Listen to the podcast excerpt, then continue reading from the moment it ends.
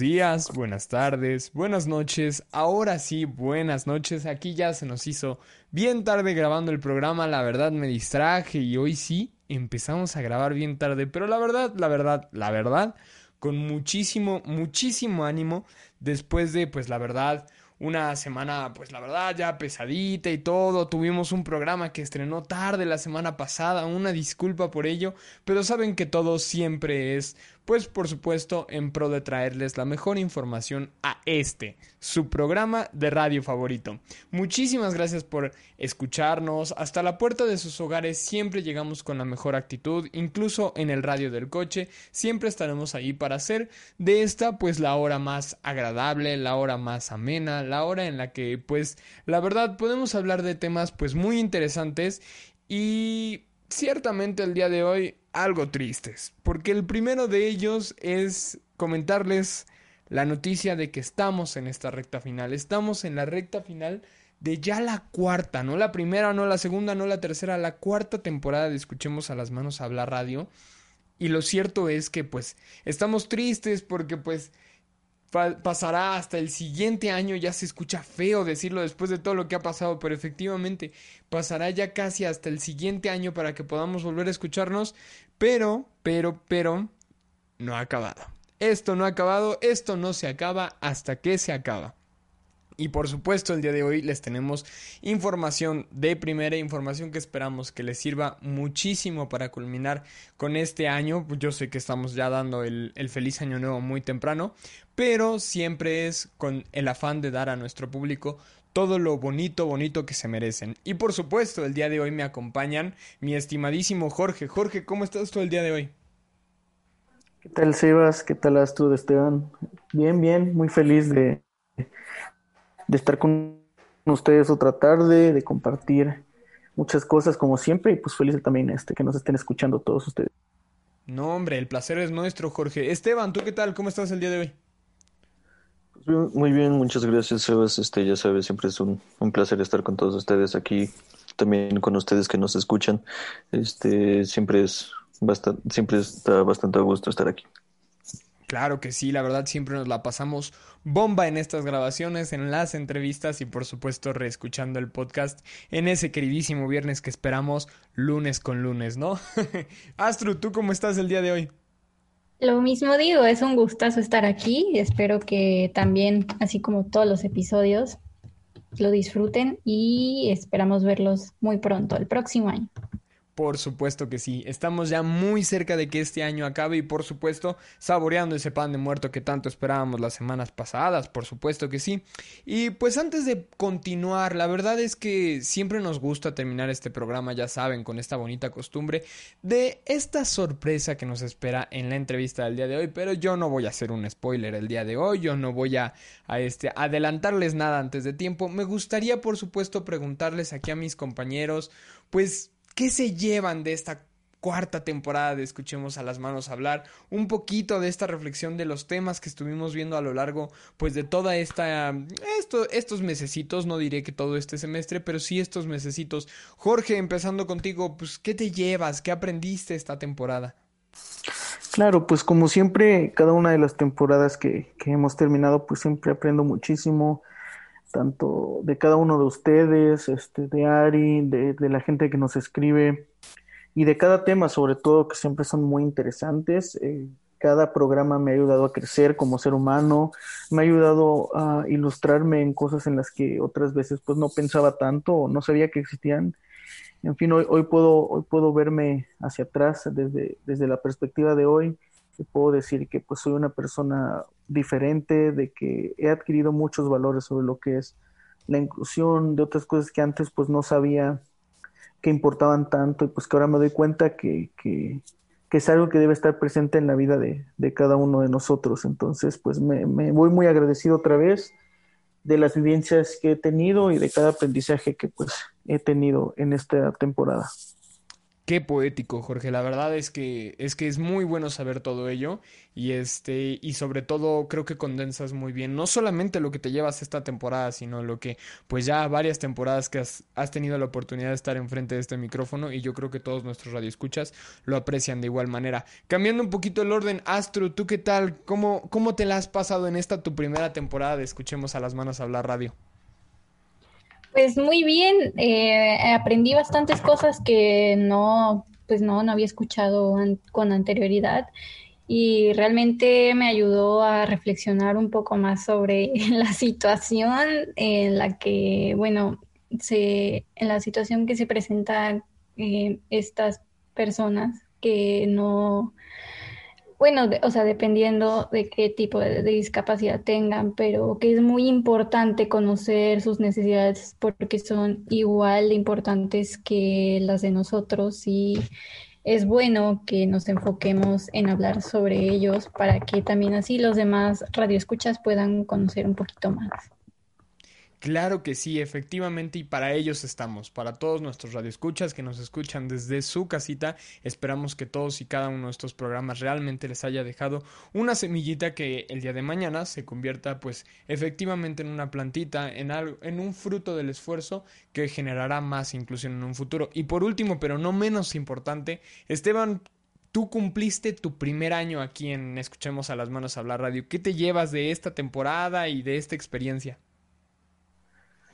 Mira, pues principalmente sí es una, es una gran experiencia, ¿no? O sea, desde que estuve antes con ustedes ahí de invitado, cuando pues me invitaban a platicar, a estar ahí de, a decir un, uno que otro dato curioso, allá pasar a estar aquí de, pues de lleno, ¿no? Estar aquí, crecer con ustedes, este, aprender con todos los invitados que nos han tocado, este, pues estar, toda esta experiencia sí te da como que una gran una gran reflexión sobre cómo se puede estar trabajando con todos con todos y con todos los temas que se han pues visto a lo largo de todo este tiempo, ¿no?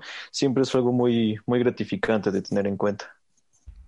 Claro que sí, sobre todo yo creo que es el crecimiento que se ha tenido a lo largo de todo este año. Yo escuchaba en la edición del programa, pues ahí la, la entrevista que realizó pues principalmente ahí en la voz principal eh, el Esteban y pues la verdad es, es muy bueno haber, haber pasado todas estas aventuras. Ustedes ya comprenderán que tras bambalinas tenemos aquí el karaoke hace, hace unos minutos apenas este reímos cantamos de todo y pues la verdad ha sido una experiencia bastante padre y yo sé que ha sido la misma experiencia que han tenido tanto Ana como Jesús, que nos tienen preparado una excelente primera parte de la cápsula para que nosotros volvamos con el tema del día de hoy. Vamos con ustedes chicos.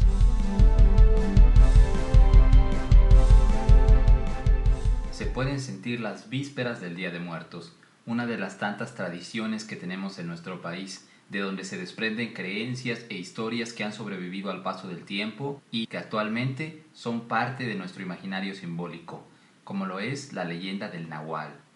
Dependiendo del sitio de México en el que te encuentres, este es referido como un espíritu, en otros como un hechicero y en algunos otros rincones como un animal sobrenatural. Y aunque hay distintos mitos al respecto, es el Nahual de Oaxaca del que hablaremos en esta ocasión, así como su relación con el Día de Muertos. Los relatos sobre nahuales datan de tiempos prehispánicos y de la conquista. En Oaxaca es el guardián de cada persona, pero ojo, cada persona posee uno distinto.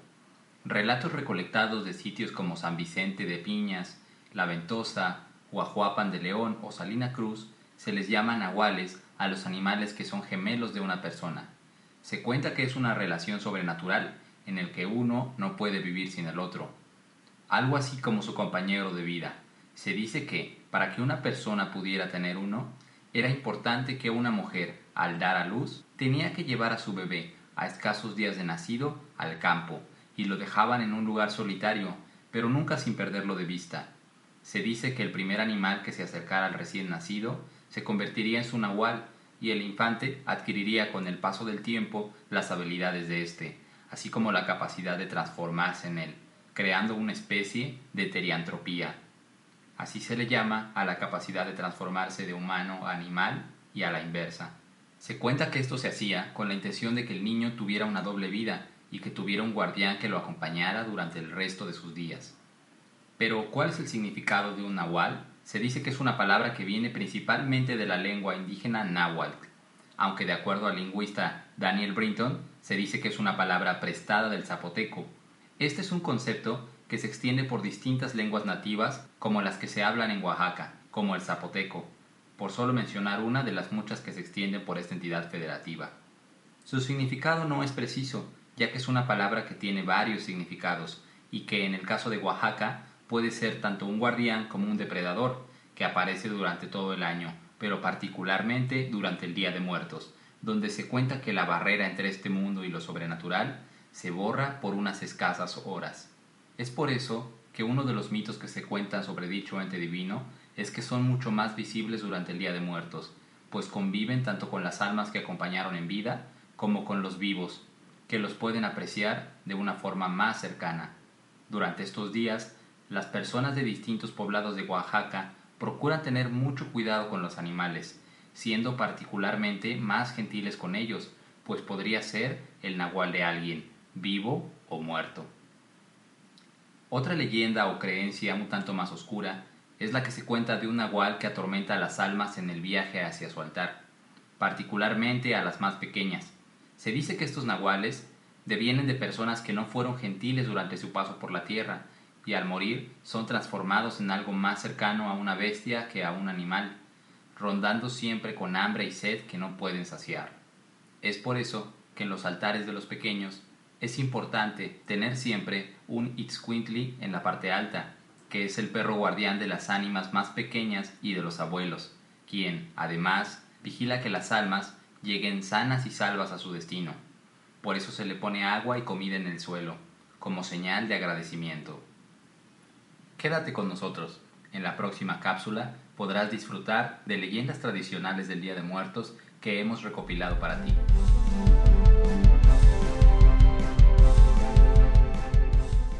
Ana, Jesús, una excelente primera parte de la cápsula, la verdad también estamos muy agradecidos con ustedes puesto que semana con semana nos han traído información muy puntual, muy interesante y que a todos nuestros radioescuchas, pues la verdad yo estoy seguro les encantó escuchar a lo largo pues de toda esta temporada.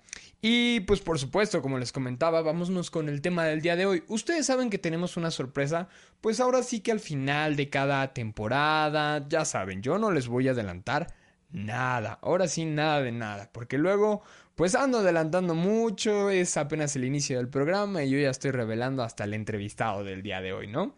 Pero pues para cerrar esta temporada me encantaría que pues hiciéramos precisamente una actualización de todas no todas, algunas de las acciones que se han hecho, eh, pues para fomentar la inclusión aquí en México a lo largo de todo este 2020. Para ello me encantaría pues que Jorge nos empezara a platicar a lo mejor con estos planes que existen para el futuro a partir del día de hoy. Eh, Jorge, adelante. Claro que sí, Sebas. Pues mira, la ONU ha designado la famosa Agenda de Desarrollo Sostenible 2030 pues como una hoja de ruta para erradicar la pobreza, ¿no? Proteger al planeta y asegurar la prosperidad para todos sin comprometer pues los recursos para las futuras generaciones, ¿no? En este documento, pues se reconoce que una de las poblaciones que enfrenta mayor desigualdad son las personas con discapacidad, ¿no? La ONU tiene una comisión de estadísticas de la que depende el llamado Grupo Washington que capacita sobre el tema de discapacidad y estadísticas. Con este equipo, pues se pretende mejorar la recolección de datos sobre este colectivo. Em, el Censo de México del, del 2020 incluirá los subtemas de discapacidad, todo esto después del reclamo de la sociedad civil que entre protestas denunció su inconformidad en redes con el hashtag, con el hashtag INEGI yo también cuento, ¿no? Y pues esto también se sumó el llamado de autoridades como el Congreso de la Unión porque el INEGI había anunciado que no incluiría este colectivo en el cuestionario básico y ampliado. ampliado. Finalmente, pues el instituto dijo que pues incluir este cuestionario y que capacitó a los encuestadores para esta tarea, ¿no? Entonces, bueno, el próximo año será un reto, el censo del país pues nos permitirá acercarnos un poco más a los números que reflejan historias de vida, mientras las cifras no están actualizadas y los países sigan buscando cómo contabilizar a la población, la violencia, el envejecimiento, los accidentes y las enfermedades crónicas degenerativas, pues siguen sumando números, ¿no? Por supuesto que sí, es muy importante, como comentamos en algún momento durante esta temporada, pues conocer de ese dato, porque al final del día no es un dato de números pequeños, no es un dato que realmente pues tenga, tenga por así decirlo, un número, un número pequeño de personas que lo conforman, sino que efectivamente, pues un dato que desde el 2010 no se actualiza, pues es necesario que tengamos una actualización del número de personas con alguna discapacidad que actualmente habitan México para que nosotros podamos tener, pues aquel plan de acciones, como bien comentabas Jorge, ya lo tiene la ONU para el 2030. Este, ahora, pues por supuesto, me encantaría que en continuidad con las acciones que se han realizado aquí en México en favor de la inclusión, Astrud y Esteban nos van a platicar de una noticia muy interesante que encontraron acerca de un par de acciones que se están realizando. Les dejo el micrófono. Pues claro que sí, Sebas. Bueno, muchas gracias. Este, pues mira, en un mundo tan globalizado como el nuestro, que pues, avanza de manera muy, muy rápida, pues uno de los desafíos más importantes que existen, pues es la inclusión de personas con alguna discapacidad, ya sea motriz, auditiva, visual, pues, entre las muchas que hay. Tan solo en México, de acuerdo con las cifras oficiales, al menos 7.7 millones de personas viven con alguna de estas condiciones, las cuales, pues a veces, limitan su calidad de vida. Pero con esto en mente, este, aquí hay tres nuevas tecnologías que están siendo aplicadas en la medicina, en la seguridad ciudadana y también en la inclusión social. La primera de ellas son los robots asistentes. En 2010, Norberto Velázquez, un ingeniero mecatrónico de la Universidad Panamericana de Guadalajara, comenzó a construir un robot como hobby. Pocos años después, ese pasatiempo daría origen a Rocky, un robot diseñado para ayudar a caminar de nuevo a las personas con paraplegia. Se trata de un traje exoesquelético con batería y computadora que brinda la fuerza necesaria para caminar con un soporte desde 101 kilogramos de peso. Actualmente Rocky se encuentra disponible en una clínica de Guadalajara llamada SIGE, Fisioterapia Efectiva, donde ya es un aliado en la rehabilitación de más de 35 personas. Una nueva tecnología sería el chat silencioso, el cual está basado en la nube y el Internet de las cosas. La plataforma de Carbine se ha integrado al servicio del 911 en 18 estados del país, aportando la posibilidad de que personas con alguna discapacidad auditiva o de comunicación oral puedan contar con este chat silencioso para reportar una emergencia de seguridad médica, protección civil y o servicios públicos desde su teléfono celular. Esta opción es completamente gratuita y le permite al usuario comunicarse de primera mano para acelerar la ayuda desde los centros de emergencias. Em, lo que pocas personas conocen es que el uso de esta herramienta no requiere la instalación de ninguna aplicación. El usuario lo único que tiene que hacer es marcar al 911 en alguno de estos estados en activo y el operador podrá tener una conversación vía chat de dos vías. Cabe señalar que este chat no emite sonidos como los chats tradicionales, esto para que no se ponga en riesgo la integridad de la persona cuando ésta decide reportar algún incidente. De esta forma también se garantiza que la seguridad también sea inclusiva. Otra tecnología es el teclado y mouse eh, inteligente. La UNAM ha diseñado el teclado IntelliKeys y el mouse SmartNav. El teclado se configura mediante plantillas para las necesidades de cada usuario, se conecta vía USB y ayuda a cualquier persona con discapacidad física, visual o cognitiva que tenga dificultades con un teclado estándar. El segundo es un mouse de manos libres con software para hacer la función de clic y teclado en pantalla y utiliza una cámara infrarroja para el seguimiento de los movimientos de la cabeza de un pequeño sensor en forma de anillo o de etiquetas grises. Así, el reflejo de la luz infrarroja vuelve al mouse SmartNav que envía instrucciones para mover el puntero del ratón. Efectivamente, pues me parece increíble la manera en la que absolutamente todas estas mentes se han reunido, han conformado pues un equipo y han fomentado el uso de estas tecnologías para las personas con alguna discapacidad. Y no es a nivel internacional, es aquí en México, ahora sí que a la vuelta de nuestra esquina, aunque no sea tan literal, pero pues es precisamente el tipo de acciones que necesitamos. Y pues nos encantaría pasar a, nuestra tradicional entrevista y por supuesto costumbre de fin de temporada que nos está esperando justo después de estos cortos comerciales. Regresamos con ustedes en un segundo.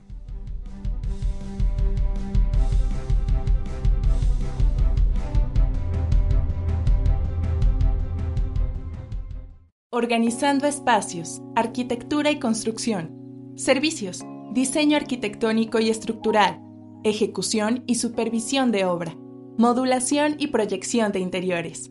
Contáctanos al 2223 81 87 23 Encuéntranos en Facebook como Organizando Espacios.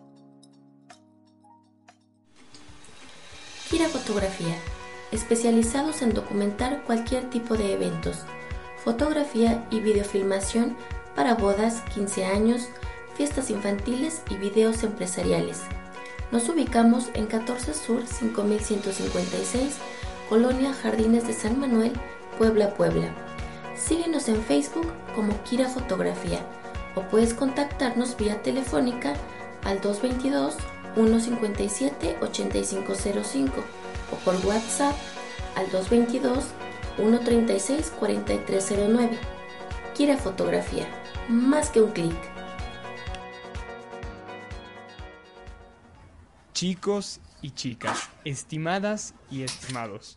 Muy, muy buenos días, buenas tardes, buenas noches nuevamente. Muchísimas gracias por quedarse después de estos cortos comerciales, puesto que hemos llegado a la parte estelar. La parte que todo mundo espera y me atrevo a decir que aquí los presentes, como ya les hemos platicado por nuestras carreras, pues somos todos unos apasionados a la música. Y yo sé que en su casita, en el estéreo del coche, sobre todo en el estéreo del coche a los que nos están escuchando ahora mismo, pues están muy emocionados que precisamente esta entrevista, como ya es una tradición, como ya es esta bonita costumbre aquí en Escuchemos a las Manos Hablar Radio, pues en esta ocasión está enfocada un poco más hacia el sector de la música. Y pues la verdad es que el día de hoy no les tenemos un invitado, les tenemos un invitadazo. ¿Qué digo invitadazo? Invitado dorsote, vaya. La verdad estoy muy, muy, muy emocionado. Esperaba los últimos 10 programas poder conocer a, a, este personaje realmente increíble con el que he podido charlar a través de WhatsApp, ponernos de acuerdo y pues un poquito aquí de esta charla que se da tras bambalinas y él está muy contento de poder estar hoy aquí con ustedes. Con ustedes, Fernando Torres. ¿Qué tal, Fer? ¿Cómo estás todo el día de hoy? Hola, hola, muy bien, muchas gracias. Un placer.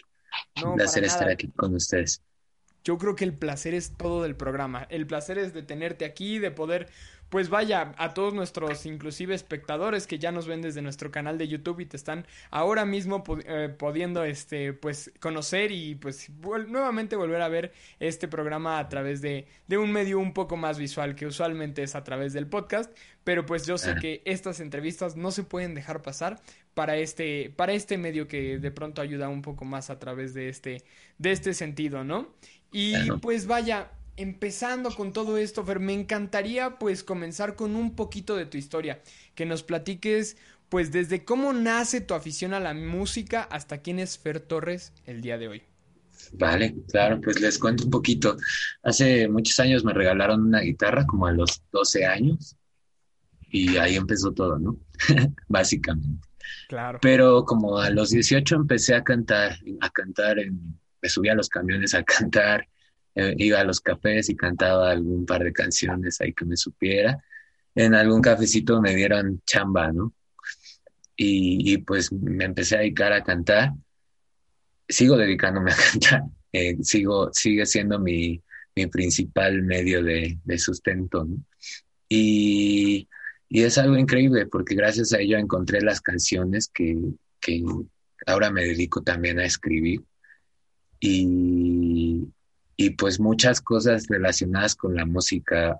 Hoy en día, eh, pues como cantautor, digamos que todo está un poco en pausa, ¿no? Porque, bueno, estoy reestructurando qué soy, ¿no? Y eh, creo que es un buen momento para preguntarnos qué somos, ¿no? En estas épocas. Y creo que yo estoy empezando ahora a, pues a recolectar esas partes de, lo que va a ser el nuevo proyecto que yo tengo musicalmente hablando. Pero, eh, bueno, aparte de eso, también me estoy dedicando a la producción musical, ¿no? La producción musical. Entonces, pues ahí vamos como una con otra de la mano. Estoy, estoy produciendo las cosas que yo quiero compartir. Entonces, eh, pues aprendiendo mucho y, y hoy en día me encuentro en eso. Tengo algunos discos grabados que ahorita no están en las plataformas, pero pueden encontrarlos en YouTube muy fácilmente, ¿no? Eh, hay canciones por ahí, también hay videos que están en mi canal, que me, buscan como Fer Torres con Z y, aparece mi canal seguro. Este, y pues ahí siguen, ¿no? Sigue un poco la evidencia de, de eso que he hecho siempre que ha sido cantar las canciones que hago pero ahorita pues reestructurando todo, rehaciendo todo. Claro, y me quedo con esa parte que dice, sobre todo en estos tiempos, ¿no? Un poquito en el programa. Ya les hablaremos sobre todo esto que pasó este año, que ha sido, pues, una volteada de tortilla, ¿no? De pronto, pues, fue algo que nadie se esperaba, eh, que nos mandó a todos a casa y, pues, vaya, yo creo que inevitablemente todo el mundo nos pusimos a pensar un poquito en nosotros. ¿Cómo ha sido para ti este proceso pues de la pandemia, Fer? ¿Tenías a lo mejor algún lugar donde tocabas? ¿Ya tenías estructurado a lo mejor determinado proyecto y esto vino a cambiar las cosas? ¿Qué ha pasado en estos últimos meses? Pues sí, yo creo que a todos, ¿no? A todos nos, nos vino a, mover cualquier esquema. Eh, yo, yo tenía un par de lugares donde cantaba frecuentemente, eh, además de que pues todavía eh, produzco eventos de entretenimiento para fiestas y cosas así. Entonces, pues eh, por ahí también mucho de, las cosas a las que yo me dedico para poder eh, sostenerme, pues se vinieron abajo. Al principio fue difícil, obviamente, porque uno está en la incertidumbre de, saber qué hacer. Tuve mucho apoyo, tuve mucho, mucho apoyo y, y pues afortunadamente no, no fue tan drástico el asunto, ¿no? No fue, no fue tan drástico, pude, pude pues dedicarle un poco más de tiempo a, aprender eh, de producción, a aprender un poquito de audio y, voltearme un poquito más para acá, ¿no? Entonces, pues creo que fue un, tiempo que pues sí fue difícil, pero al final, eh, desde mi perspectiva y para mí, mm, o sea, en lo personal fue benéfico. ¿no?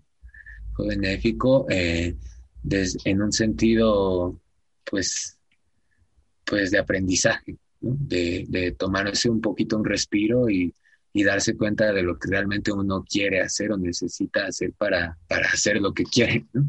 Entonces, eh, pues creo que me dejó muchas cosas. Seguimos ahí atorados un poquito, pero bueno, hay que ir buscando formas, ¿no? Formas de, de, pues de sostenerse, de salir adelante y de aprender, sobre todo, de desarrollar habilidades, que yo creo que es a futuro lo que más nos puede dejar. Y sobre todo admirable, ¿no? La manera en la que lo abordas, que no es un se vino abajo y pues ni modo, se vino abajo, sino que es un se vino abajo y pues qué podemos sacarle de jugo a todo esto, ¿no? Y que pues a pesar de encerrados y todo, bueno, ya, ya te platicamos un poquito tras bambalinas, la producción musical pues es, es algo muy padre, la verdad, que, que tiene, lleva su tiempo, lleva su aprendizaje y increíble la manera en la que lo has abordado, pues a través de esta epidemia. Y oye, y pues una pregunta así curiosa como de mi parte, con todo esto que salió de pues varios artistas que optaron por a lo mejor subir algún video a Facebook, hacer como este tipo de ensayos en vivo, ¿tuviste alguna dinámica por el estilo o a lo mejor pensaste en algún momento o qué, qué, qué pasaba por ahí? Pues fíjate que sí lo he pensado. Eh, tuve por ahí una dinámica que fue medio accidentada, no la pude concluir por, por problemas de red, ¿no? Principalmente. Pero bueno, ah, nada, nada, este, nada feo. Eh, lo he pensado, he pensado como eh, crear una plataforma, tal vez. El concepto que me gustaría sería el de, el de eh, streaming de shows con la calidad profesional, ¿no? O sea, creo que aquí eh, aprendiendo un poquito en el estudio acerca de audio, teniendo un poquito por ahí de experiencia, tal vez no tanto de conocimientos, pero sí de experiencia con el video eh, y con otras cosillas, se me antoja desarrollar un formato en alta calidad, ¿no? de, a lo mejor, eh, no solo para mí, sino algo, a lo mejor una plataforma, como digamos, a lo mejor puede ser una peña virtual, ¿no? Algo así donde se pueda, se pueda compartir un poquito de música viva de alguna forma que aunque sea de lejos siga transmitiendo un poquito. Eh, pues, la onda es, eh, pues, ahora sí que todo lo que necesito para hacer un trabajo así a veces involucra tener que invertir ¿no? la infraestructura y todo eso. Pero pues creo que pronto podremos tener algo y, y me parece que voy a, voy a hacer ahí un par de experimentos, ¿no? Con, hay una plataforma que me llama mucho la atención que normalmente no se usa para eso, pero me recomendó un amigo que se llama Twitch. Eh, por ahí, por ahí quiero, quiero ver qué, qué puede pasar. Y sobre todo que en este medio que es la música, pues siempre se busca tener, como tú comentas, ¿no? Este aspecto tan humano como si nos estuviéramos en el frente a frente. Ustedes en casita se podrán dar cuenta que pues aquí el audio de la plataforma por las que realizamos la entrevista, pues también muchas veces inclusive no se asemeja de la misma forma, pues a esta cálida voz original que tendríamos o que inclusive ustedes llegaron a escuchar en temporadas pasadas cuando nos encontrábamos en estudio. Sin embargo, pues eh, me parece muy correcto la manera en la que Fer, pues, este, trata de, dar ese, ese aspecto de, de, al rojo vivo que siempre da la música, eh, teniéndola frente a frente, ¿no? Y la verdad yo admiro muchísimo ello. Y pues me robo una de las frases que le escuchaba una vez a alguno de unos profesores que vinieron a darnos unos talleres, que parte de la, de la producción musical es potencializar el sentimiento de que, que, transmite la música, ¿no? Potencializar lo que el autor quiere decir. Este, sim simplemente somos esa herramienta. ¿Cuál es tu intención, Fer? ¿Qué es lo que en tus canciones, en toda aquella composición tratas de transmitir? ¿Cuál es más o menos este, este color? Pues creo que es algo un poco amplio, tal vez sea un poquito difícil de sintetizar pero lo, lo, haría como desde el concepto del arte en general, ¿no? Eh, yo creo que el arte en general puede tratarse de lo que tú quieras, de lo que sea, de lo que se te antoje, de lo que te haga sentir algo, ¿no? O de, de lo que quiera, de lo que quieras transmitir.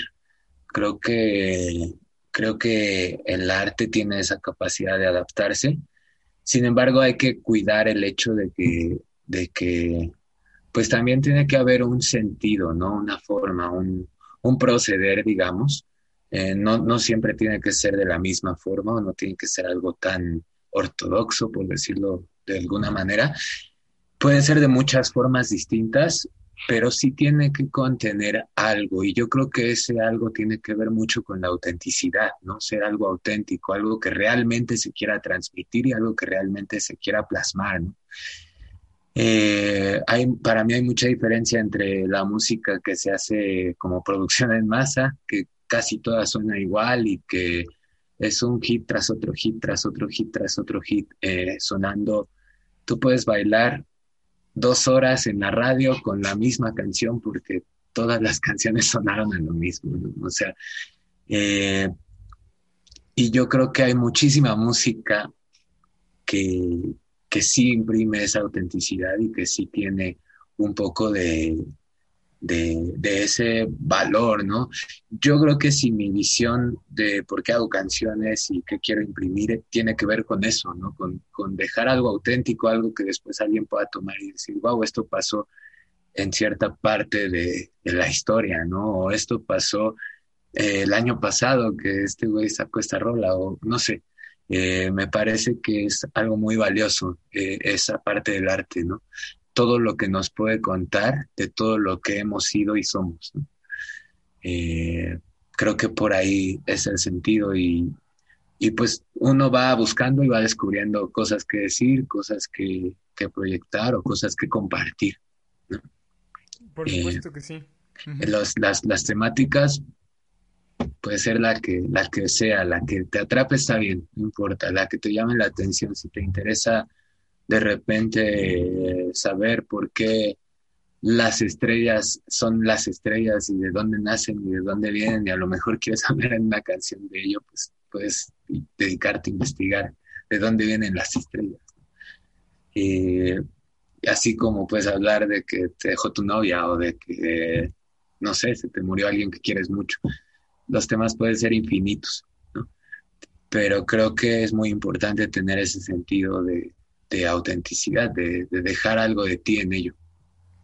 Claro, y de pronto ese sentido de autenticidad es lo que lo hace complejo, porque como bien lo explicabas, hay de pronto canciones que escuchas en la radio y bueno, escuchaste una y ya escuchaste el artista completo o todo lo que estaba de moda, ¿no? Porque sonaba absolutamente igual y es precisamente complicado definir porque cuando existe este proceso auténtico, pues sí es cuando, cuando de pronto incluso lo que surgió una, una mañana en donde pensabas que no había nada, pues de pronto se, se convirtió en algo realmente importante. Esteban tenía por ahí una pregunta, Fer. Adelante. Claro, adelante. Este, pues sí, Fer, bueno, como tú nos dices, sí es algo muy, pues muy importante, ¿no? Esta, esta autenticidad, pero no sé, me gustaría saber si tú tienes algún proceso o algún, digamos, alguna rutina o algo, algún proceso creativo más que nada para poder, digamos, desarrollar todo esto. Este, sí me gustaría, sí me gustaría tener un proceso. Eh, supongo que todos vamos construyendo nuestro proceso. Eh, por ahora no te sé decir si tengo bien identificado un proceso. Te puedo decir cosas que, sé que hago todas las veces que, tengo este proceso. Sé que soy un poco, me aíslo un poco al tener este proceso. Sé que me puedo eh, aislar un poco de, lo que pase alrededor. Eh, sé que, también es, un proceso de tomar, enfocarlo y luego soltar, ¿no? Creo que es un proceso de saber en qué momentos sí estás dispuesto a realizarlo y, bueno, también tener la responsabilidad de buscar esos momentos, ¿no? De generarlos, de, de generarte un ambiente adecuado, de estar a gusto, de sentirte en las condiciones óptimas, ¿no? De estar, de estar dispuesto con tu energía a poder realizar ese proceso. Porque creo que si no es donde caemos, ¿no? Mucho en, en a lo mejor pretender que estamos eh, haciendo algo tal vez eh, honesto y que, y que muchas veces sí se trata del trabajo y de la constancia y obviamente se trata de eso, pero, pero siempre que lo forzamos está un poquito más ese sentimiento, ¿no? De, de que no, no era por ahí, tal vez. Entonces, sí trato de generar mucho mi espacio y mi tiempo. Y pues nada, o sea, esto, esto que digo de, de intentar eh, ser uno mismo, pues es algo que, que, siempre trato de tomar en cuenta, que tener algo que decir, ¿no? Tener algo que decir, busco mucho, busco mucho y, y ahorita me encuentro tal vez en un proceso donde no estoy yo creando mucho o, o, sacando mucho de lo que estoy buscando, pero sí me encuentro en un proceso de recolección, ¿no? De recolección. Estoy leyendo mucho, estoy investigando por ahí muchas cosas que me interesan y tratando de aprender, ¿no?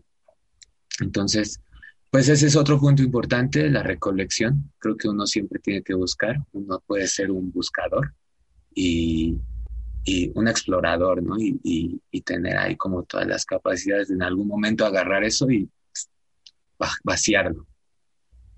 Sí, pues claro, o sea, es, yo creo que sí también, no sé, tener, digamos, diversos conocimientos, diversas experiencias, o sea, todo eso siempre va a ayudar muchísimo a lo que es la creatividad, ¿no? Y la inspiración, o sea, que puedas tener, digamos, pues un momento de epifanía y ya con eso, a partir de eso, inclusive los conocimientos podrían hacerlo muchísimo más fácil, ¿no? Claro, sí, sí, sí, sí, no, y lo, que dices, los conocimientos hacen todo más fácil, eso es bien importante. Si te interesa algo, hay que estudiar y estudiar y estudiar, y no importa si acabas de estudiar a los 40 y apenas te atreves a hacerlo primerito, no importa, no importa, porque prepararse es chido, prepararse es algo bueno, ¿no? Prepararse es, es importante y, y pues hay que, hay que hay que tratar de desarrollar eso. Y bueno, si tú te atreves a, a, generar y te gusta algo de lo que haces y en cualquier momento puedes agarrar y esforzarte también por, por plasmar eso y dejarlo ahí, ¿no? Como para la posteridad. La antología es, es, es, es lo único que tenemos casi, casi. Y que realmente pues te permite tener todas estas perspectivas. ¿Ves?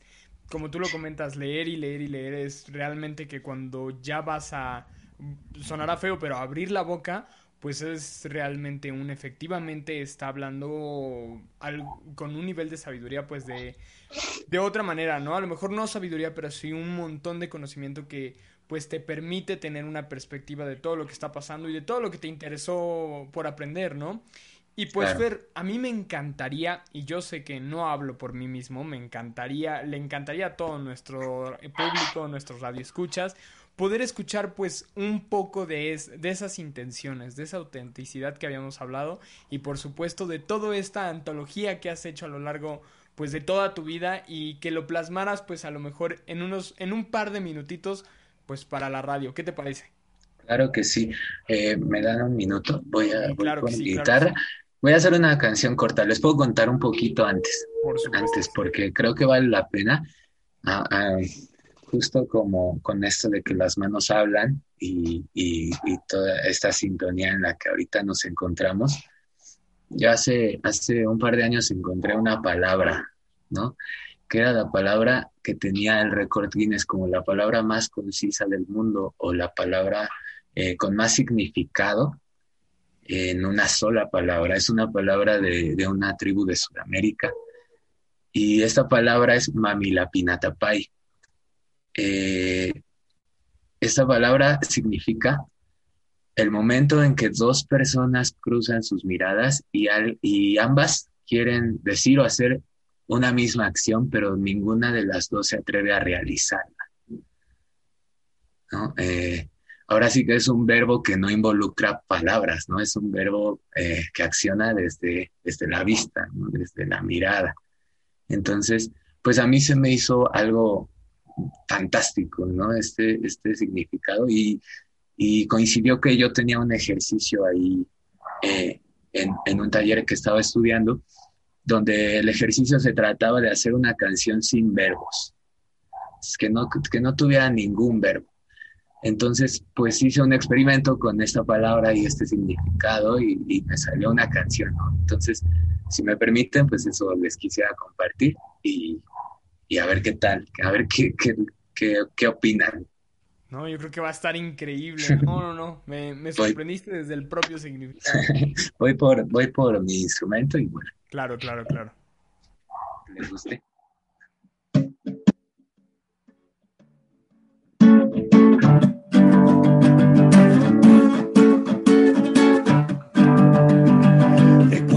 Canciones, las noches azules, momentos exactos espejo en la voz, los ojos profundos, los ojos comunes, los labios de besos, la constelación, acuáticos versos.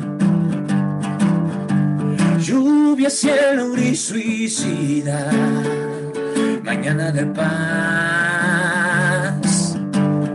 ecos de rutina y azar, corales en el fondo del mar. Mami la pinata pai.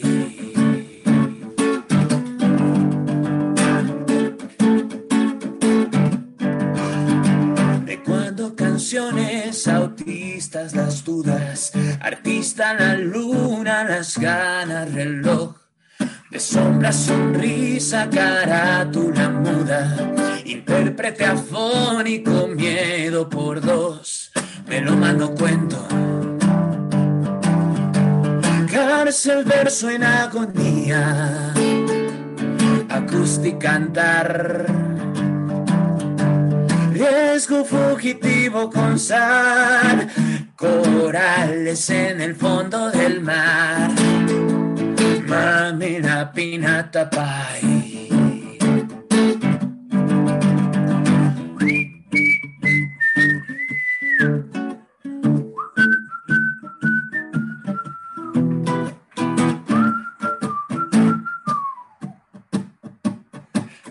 Acuáticos versos. Lluvia, cielo y suicida. Mañana de paz y alzar corales en el fondo del mar, corales en el fondo del mar, corales en el fondo del mar. Mami la pinata.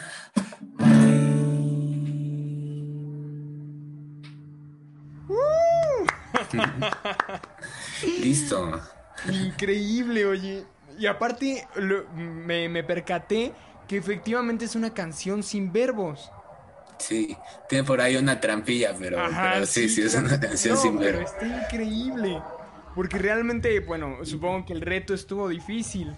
Sí, sí, fue. Eh, que te voy a decir que es, chistoso, porque era, sí es un gran, es un gran reto. Yo creo que cuando me lo plantearon dije, ah, va a estar difícil, ¿no?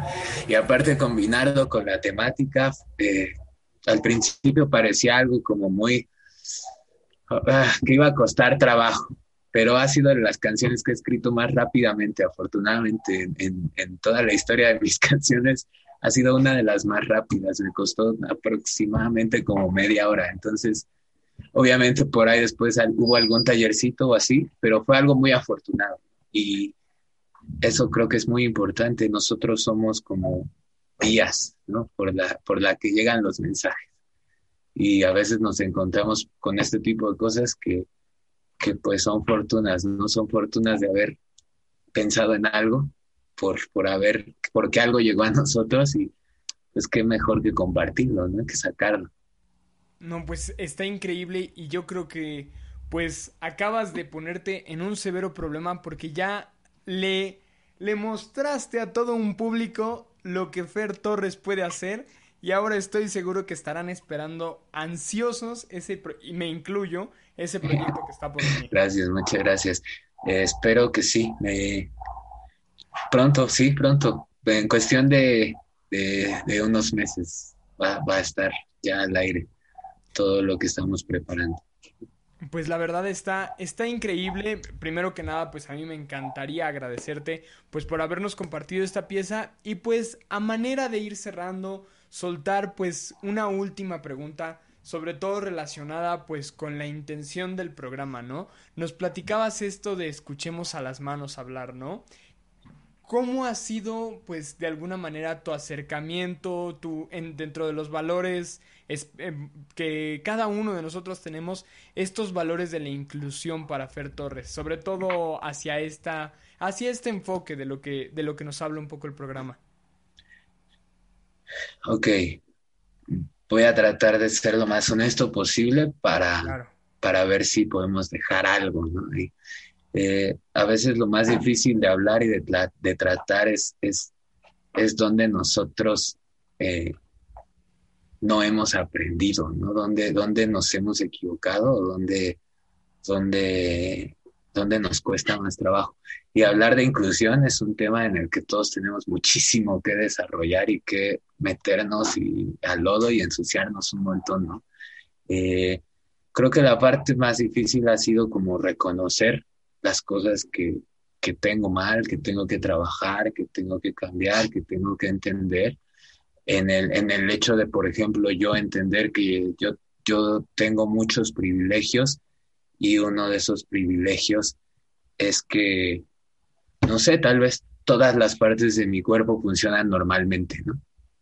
Eh, pero, pues simplemente es un privilegio por la normalidad y creo que desde ahí es donde tenemos que empezar a, a, darnos cuenta que tan solo plantear ese hecho de, tal vez poner por encima una normalidad así está mal de raíz, ¿no? O sea, eh, somos diferentes todos, ¿no? Somos, somos diferentes y creo que necesitamos evolucionar hacia un lugar donde eso se entienda de manera más amplia, ¿no?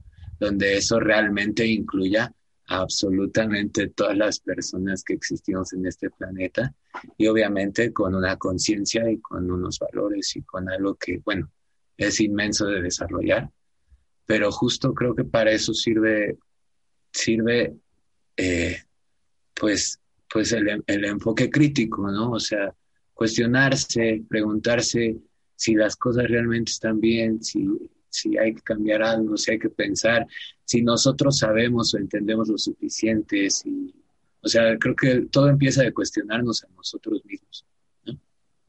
Entonces, pues creo que la parte más contundente o más difícil es ese proceso de reconocimiento. A veces es difícil, a veces te hace sentir un villano, ¿no? Porque pues todos hemos hecho cosas de las cuales nos arrepentimos, todos hemos juzgado, todos hemos visto feo, todos hemos visto con malos ojos. Y creo que justo, eh, pues la labor que, realizan, por ejemplo, ustedes como organización y todas estas labores que apuntan hacia el hecho de tener una conciencia más plena y más amplia de, de coexistir eh, entre todos y con todo lo que esto conlleva, pues es, es, es admirable ¿no? y, es, y es necesario. Y es un proceso también en el que pues ojalá algún día logremos que esto ya no sea necesario, sino que sea habitual, ¿no? Que, que la inclusión ya no sea algo que se tiene que conseguir, sino que sea. Pero, pues la verdad me parece increíble porque has llegado a la conclusión de la que incluso a lo mejor sin que, a lo mejor y nos hiciste trampa, ¿eh? Escuchaste todos los podcasts anteriores de Escuchemos a las manos hablar, pero llegaste justo a esa conclusión, porque perseguimos esa misión, perseguimos la misión de que en algún futuro pues no se tenga que hablar de inclusión porque la inclusión es algo que realmente existe ya en los baños, ahora sí que en los valores que te enseñan desde chiquito, ¿no? Desde la casa, desde la primaria, la escuela, como todo, como todo lo, lo que aprendemos pues desde que empezamos con esa educación básica. Y pues la verdad, a mí me encantaría, pues ahora sí que con esta canción que nos permitiste escuchar, con esta, con esto que nos compartiste acerca de la ideología de tu proyecto y este, y todo lo que estás preparando, pues que a nuestros radioescuchas, a nuestros espectadores les dejaras pues algún medio en el que ellos pudieran estar atentos a este proyecto que se viene, que en cuanto lo tengan, pues ahora sí que sean, este, se puedan enterar en el momento en el que, que lo puedan, que lo, que lo saques, ¿no? Este, Fer, ¿nos compartirías de nuevo tus redes sociales? ¿Cómo te podemos encontrar? Listo, con mucho gusto. Eh, tengo tres principales vías por las cuales manejo ahorita todo lo que hago, que como te dije, eh, ahorita como pues ahora sí como artista, como cantautor, no tengo mucho material activo. Sin embargo, sí pueden encontrarme y sí hago cosillas ahí de vez en cuando. No tengo un canal de YouTube, que es como mi principal vía de, de pues de expresión. Subo covers a veces de canciones que me gustan mucho, subo canciones que, que grabo por ahí con amigos que, que, me ayudan a hacer algunos videos bonitos o, cosas así. Y y pues nada, espero que pronto eh, voy a compartir por ahí todo el material que, que estamos preparando. Fer Torres con Z, eh, Torres con Z al final en vez de con S, MX. Fer Torres MX en YouTube, en Facebook o en Instagram. Las tres con el mismo nombre me encuentran y, y pues en cualquiera de las tres me pueden contactar, preguntar, decir. Eh, eh, corregir o lo que ustedes quieran. No, yo creo que corregir sería lo menos, ¿no? Pero de pronto, pues sí está pero A veces es necesario. No, pero increíble, ¿no? También, también esa parte, pues, siempre uno abierto a la crítica y es, y es, es admirable, Fer. Gracias, gracias. Sí, pues ahora sí que lo que lo que se ocupe ahí estoy y pues espero compartirles pronto también muchas, muchas cosas, ¿no? También, también un poquito de mi trabajo como productor, que, que bueno, pronto van a empezar a salir cosillas que pues gracias a este tiempo libre pues he podido retomar, ¿no? Entonces, eh, clavarme en eso creo que ha sido un poquito productivo también. Y, pues también ahí voy a compartir algunas cosillas. Eh, para quien esté interesado, pues también ahí hay otra chamba. Buenísima onda, pues yo creo que de entrada nosotros tres ya estamos mucho más que puestos. Y pues quisiera cerrar, es, es lamentable que, que el tiempo pase tan rápido, pero pues quisiera, por supuesto, agradecerte muchísimo tomarte este tiempo, que yo sé que es, eh, grabamos de noche, como podrán imaginar por la, la iluminación que tenemos, pero este, agradecerte por este tiempo que yo sé que a lo mejor es de la cena, llegamos cansados ya de, del, día, del día a día, pero pues te agradecemos muchísimo que hayas podido estar en el programa, Fer. La verdad, el placer fue todo nuestro y que hayas podido compartir este contenido con nosotros. Es, es un placer, de verdad. Muchísimas gracias a Ari. Eh, si pueden darle un abrazo por mí. Y, y pues ojalá que todo vaya bien, ojalá que podamos vernos pronto. Hay que cuidarnos mucho y cuidar mucho, pues en estos momentos ser responsables, ¿no? De, de todo lo que podamos y tener muchas conciencias, todas las que podamos también. Eh, y pues de nuevo, les agradezco mucho. Espero, espero no haber causado muchas molestias y nos vemos pronto. Para nada, para nada. El placer fue el programa Fer. Muchísimas gracias. Y a todos ahí en casa, en el radio del coche, desde donde nos estén escuchando, no se vayan, que aún nos queda una segunda excelente parte del programa, una segunda excelente parte de la cápsula y todo de ello viene después de estos cortos comerciales. Seguimos. Mentes activas, aprendizaje, libertad y comunidad. Ofrecemos talleres, cursos de idiomas, regularizaciones. Te invitamos a desarrollarte junto con nosotros a través del arte y el deporte.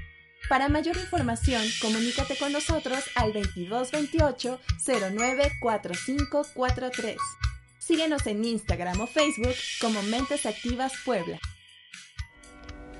Fisioquiné, Medicina Física y Rehabilitación. Contamos con los servicios de valoración por un médico especialista Atendemos lesiones ortopédicas y deportivas, secuelas de lesión cerebral, estimulación e intervención temprana, remodelación corporal y readaptación física. Contáctanos al 2221 23 89 17 y encuéntranos en Facebook e Instagram como Fisioquiné, porque tu salud es primero.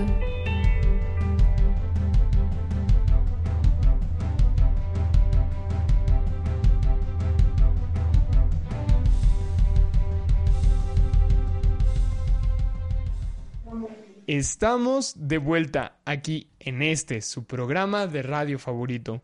Muchísimas, muchísimas gracias. Agradecemos con todo el corazón a Fer Torres por habernos acompañado pues en esta magnífica entrevista presentación en vivo. Ya saben que siempre es costumbre del programa pues cerrar las temporadas con, con esta presentación musical que tanto, tanto nos gusta personalmente a nosotros porque incluyo a, a, a nuestra miembro más reciente. Pues todos somos simis, todos somos este eh, parte de una carrera que involucra a, a, la producción musical y pues es siempre un deleite poder escuchar este pues un poquito de canciones hablar sobre música. Creo que para nosotros pues la verdad siempre es siempre es algo que la verdad si de por sí no cuesta cuesta todavía menos.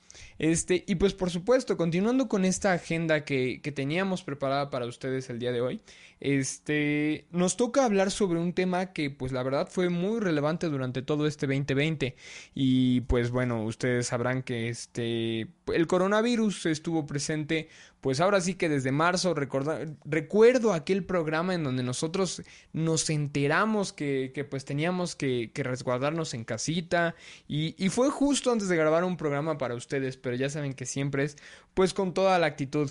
Y este, y pues la verdad, Jorge nos, no, perdón, perdón, este, eh, Astrud nos tiene preparados una introducción increíble para, para este tema del COVID-19 en la inclusión. Se deben asegurar los derechos para promover la inclusión. El secretario general de la ONU eh, instó a los gobiernos a poner a las personas con discapacidad en el centro de los esfuerzos de respuesta y recuperación del COVID-19 y a consultarles y permitirles que participen. Según Guterres, el secretario, ese sector de la población también tiene una valiosa experiencia para ofrecer en relación con prosperar en situaciones de aislamiento y arreglos de trabajo alternativos. Cuando aseguramos los derechos de las personas con discapacidad, estamos invirtiendo en nuestro futuro común, dijo el titular de la ONU. También subrayó la importancia de los objetivos de desarrollo sostenible en la creación de sociedades más inclusivas y accesibles. Eh, también agregó que la ONU está haciendo de su parte está haciendo su parte, perdón, a través de la estrategia de las Naciones Unidas para la inclusión de personas con discapacidad que lanzó el año pasado. A través de la estrategia, el sistema de las Naciones Unidas incorporará la inclusión de la discapacidad en su trabajo con el objetivo de lograr un cambio transformador y duradero. También detalla prácticas prometedoras ya implementadas por algunos países, como sacar a algunas personas con discapacidad de entornos institucionales para estar en casa con sus familias. Efectivamente, y un poquito relacionado hacia esos compromisos que nos comentaba pues Jorge al principio del, del programa, por eso me, me, confundía un poco, pero es así como pues la ONU apunta pues a que todo este tema de discapacidad, de inclusión de las personas con alguna discapacidad, sea un tema del que se hable pues no solamente cuando se piensa en, en, un mañana, ¿no? Sino en muchísimos, muchísimos años para un plan de fomentar la, la cultura de la inclusión como ya un valor pues que esté predominante como así hemos tratado de, de, lograr en este su programa de radio favorito. Y pues para ello, para dar continuidad con todo esto, pues Esteban, me encantaría que con relación a todo esto de del COVID-19, pues nos platiques un poco de qué es lo que viene después de esto. Pues claro que sí, Sebas. Bueno, como tú ya mencionas, este pues para que se garantice que las personas con discapacidad no se queden atrás en este proceso posterior a lo que es, es esta enfermedad, pues se refiere que, bueno, se requiere un enfoque de la, de la discapacidad basado en los derechos humanos.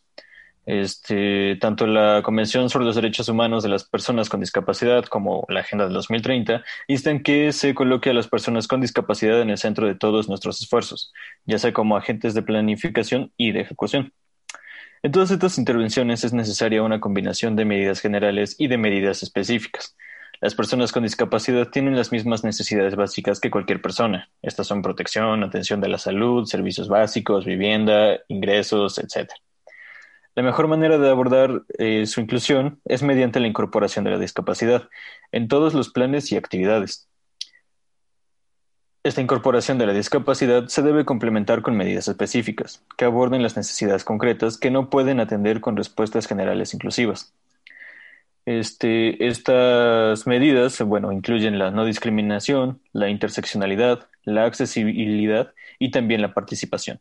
Pues es muy importante todo lo que nos comentas, pues es precisamente lo que se viene para el 2021. Ahora sí que comentando estas acciones inmediatas que ya están a la vuelta de la esquina terminando este año. Y este, y es justamente lo que debemos fomentar, lo que debemos procurar en cuanto a las acciones que vamos a empezar a tomar, pues a partir del primero de enero, de inclusive aquí en la propia, pues en, en el propio programa de radio. Para ello, pues nos encantaría ir empezando a cerrar con una sección que yo sé que todos en casa aman, les gusta muchísimo. Este, la pregunta del día de hoy. Así es que todos en casa, atentos, que ahí viene. Claro que sí, pues la pregunta que les tenemos preparado hoy es, ¿cuál es el Día Internacional de las Personas con Discapacidad? Y bueno, las opciones son 7 de diciembre, 9 de enero, 4 de febrero o 3 de diciembre. Híjole, pues ahí va, ¿eh? Está, está complicada. Hemos estado dando rangos muy, muy cortos de tiempo. Pero pues ahí hagan sus adivinanzas. A lo mejor la conocen ya de tiempo atrás. Me encantaría que pues respondieran esta pregunta en redes sociales, la tuve bien, la tuve mal, estuve muy cerca, dije la más cercana, pero me quedé muy, muy, muy, muy corto de la respuesta correcta. Y por supuesto en lo que ustedes van pensando ello, nosotros nos vamos a la segunda parte de la cápsula que nos tienen preparado tanto Ana como Jesús y por supuesto con una muy bonita despedida. Nos vemos en unos segundos.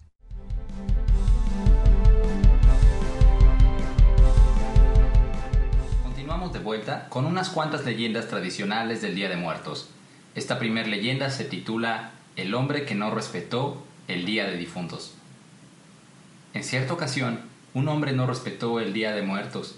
Se trataba de un hombre que no quería perder un solo día de trabajo en su parcela. Así que cuando llegó la fecha de celebrar el Día de Muertos, se dijo, No voy a perder mi tiempo en este día. Debo ir a trabajar a mi parcela. Cada día debo buscar algo para comer y no voy a gastar mi dinero para esta fiesta, que además me quita mucho tiempo. Así que se fue a trabajar al campo, pero cuando estaba más ocupado, escuchó una voz que salió del monte y le decía, Hijo, hijo, quiero comer unos tamales. El hombre se quedó muy sorprendido y pensó que era su imaginación la que le hacía oír cosas, pero poco después escuchó claramente otras voces, como de personas que conversaban entre sí y lo llamaban por su nombre. Reflexionó sobre lo que estaba sucediendo y comprendió que eran voces de su padre y familiares difuntos que clamaban por las ofrendas que les había negado. Inmediatamente dejó su trabajo y regresó corriendo a casa. Ahí le dijo a su mujer que matara unos guajolotes e hiciera unos tamales para ofrendarlos a sus difuntos en el altar familiar. Mientras la mujer trabajaba sin cesar en la cocina preparando las ofrendas, el hombre se acostó a descansar por un rato. Cuando todo quedó listo, fue la mujer a despertar a su esposo. No logró despertarlo, pues el hombre estaba muerto. Aunque había cumplido con lo que pedían sus familiares difuntos, estos de todos modos se lo llevaron. Es por eso que en la Huasteca se cree que es una obligación preparar ofrenda para los difuntos. De esta forma se les complace y se comparte junto con ellos la alegría que se vive en familia. Por eso nunca se debe dejar de ofrendar a los muertos el 2 de noviembre. Estos ritos Son obligatorios porque si no se celebran es muy posible que los muertos se lleven al dueño de la casa.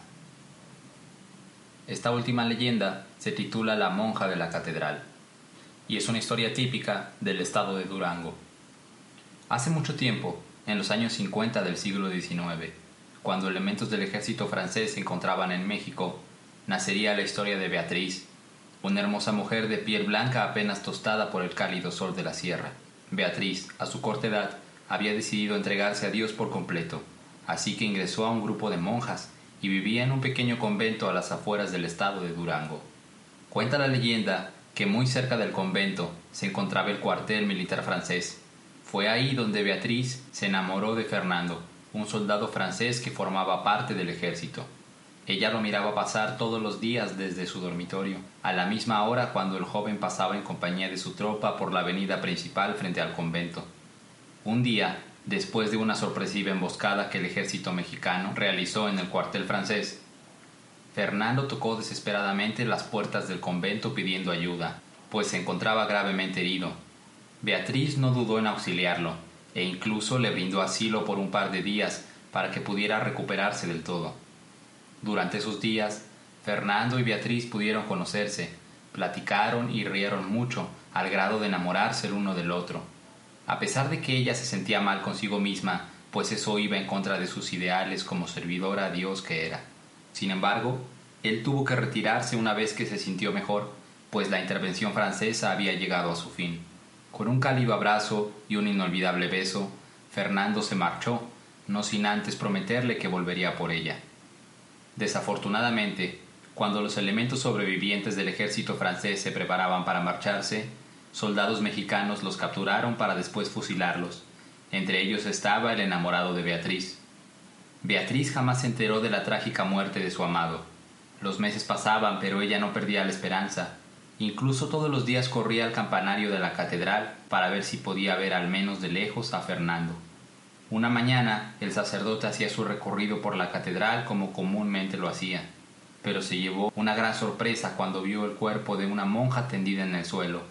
Al revisarlo, se percató que se trataba de Beatriz, quien aparentemente había caído desde una altura de 30 metros.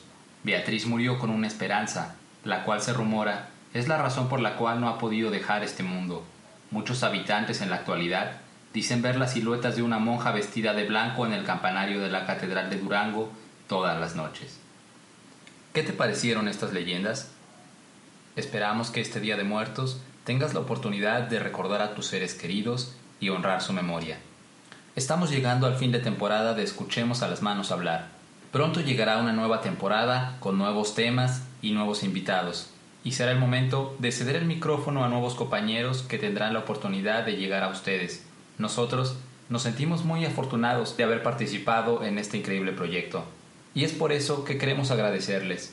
Soy Ana y les agradezco mucho haber escuchado cada semana nuestro podcast y esperamos hayan disfrutado de estas pequeñas cápsulas que preparamos semana a semana.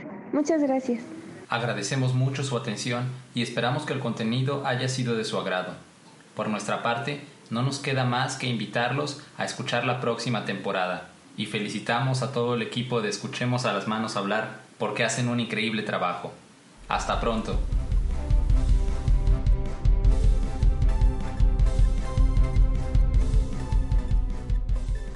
Estamos de vuelta. Ana, Jesús, Muchísimas, muchísimas, muchísimas gracias por todas y cada una de las cápsulas que surgieron a lo largo de todas y cada uno de los episodios de esta genial cuarta temporada. Me voy muy contento de poder escucharlas todas y cada una de ellas, de poder editarlas, de poder pues tener esa información de primera mano. Soy privilegiado, soy muy afortunado y todos nuestros radioescuchas de igual manera por tenerlos aquí en Escuchemos a las Manos Hablar Radio.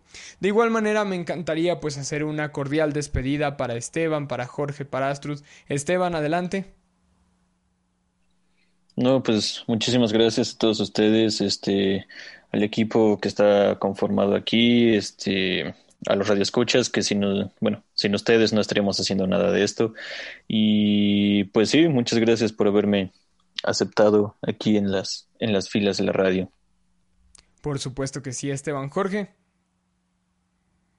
Claro, pues eh, muy feliz, reitero, de, de, este programa que hemos hecho hoy. Estoy contento de haber estado con cada uno de ustedes, de, de haberlos leído en, en, redes sociales y pues muy muy contento de lo que he aprendido. Muchas gracias por escucharnos siempre y espero que sigan este, uniéndose cada vez más personas a, a las futuras temporadas que vienen. Muchas gracias. Gracias Evas, gracias Esteban, gracias Astro, gracias Ari. Muchísimas gracias. Claro que sí, uniéndose muchas y muchas más personas como esta temporada lo hizo Astro. Bueno, a mí también me da mucho gusto ya poder finalmente concluir otra temporada, la primera para mí, pero va a ser una más para este, este maravilloso programa. Eh, pues también quisiera darles las gracias por escucharnos en todos los episodios y esperamos que todo lo que les hayamos aportado les haya servido y que sigan escuchándonos la próxima. Claro que sí, y pues personalmente me llevo muchísimo de Escuchemos a las manos hablar radio, también a lo largo de estas ya tres temporadas que he cumplido aquí, he tenido la oportunidad de ser una voz secundaria, de ser una voz primaria y aprender al respecto, ¿no? No solamente desde el ámbito de la inclusión de las personas con alguna discapacidad, sino que desde cómo ser un locutor y cómo llegar a ustedes y tratar de hacer este programa lo más ameno posible, lo más, lo más tranquilo y de la manera más didáctica que, que se pudo, siempre se seguirá intentando, se seguirá teniendo la mejor de las actitudes como lo hacemos cada viernes con viernes. Yo estoy muy, muy, muy agradecido con todos nuestros radioescuchas que se toman esta hora de su tiempo para distraerse, para dejar su comentario y por supuesto para aprender un poco más sobre la cultura de la inclusión. Yo soy Sebastián Portillo y, los, y les agradecemos muchísimo, muchísimo su estancia en este programa. No los dejaremos aquí porque les tenemos una sorpresa antes del final del año, con una conmemoración especial del décimo aniversario de Escuchemos a las manos. Así es que estén atentos, estén en sintonía porque tal vez no sea la última vez que nos escuchan este año. Hasta la próxima.